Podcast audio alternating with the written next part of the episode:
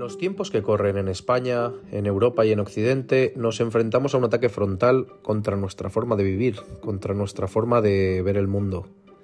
Las políticas identitarias, las políticas migratorias, la inseguridad,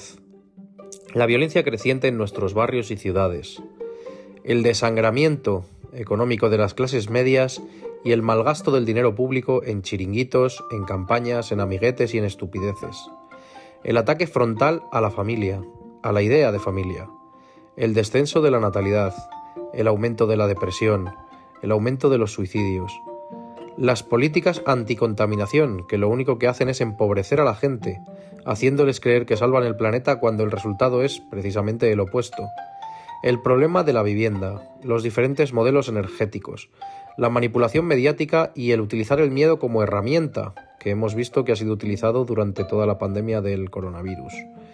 El auge de potencias con valores contrarios a los tradicionales en Occidente, y así una infinitud de retos que son a los que nos enfrentamos desde aquí, pero que nuestros responsables públicos, nuestros representantes, parecen no solo ignorar, sino que favorecer, son el motor de creación de este podcast.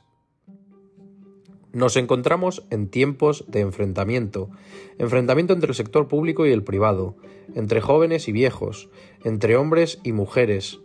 entre heterosexuales y homosexuales, entre blancos y negros, siempre todo enfrentamientos, favoreciendo siempre al mismo grupo de personas, que son aquellos que viven bien, y muy bien, de que existan estas divisiones y enfrentamientos. En el graznido del cuervo, Intentaré expresar mi visión de todos estos asuntos que en la actualidad preocupan a la población, pero de los que se habla más bien poco. Desde luego, muy poco en los medios de comunicación tradicionales. No sé si hablaré o si realizaré este programa con periodicidad diaria, mensual o semanal. Incluso no sé si habrá algún tipo de periodicidad.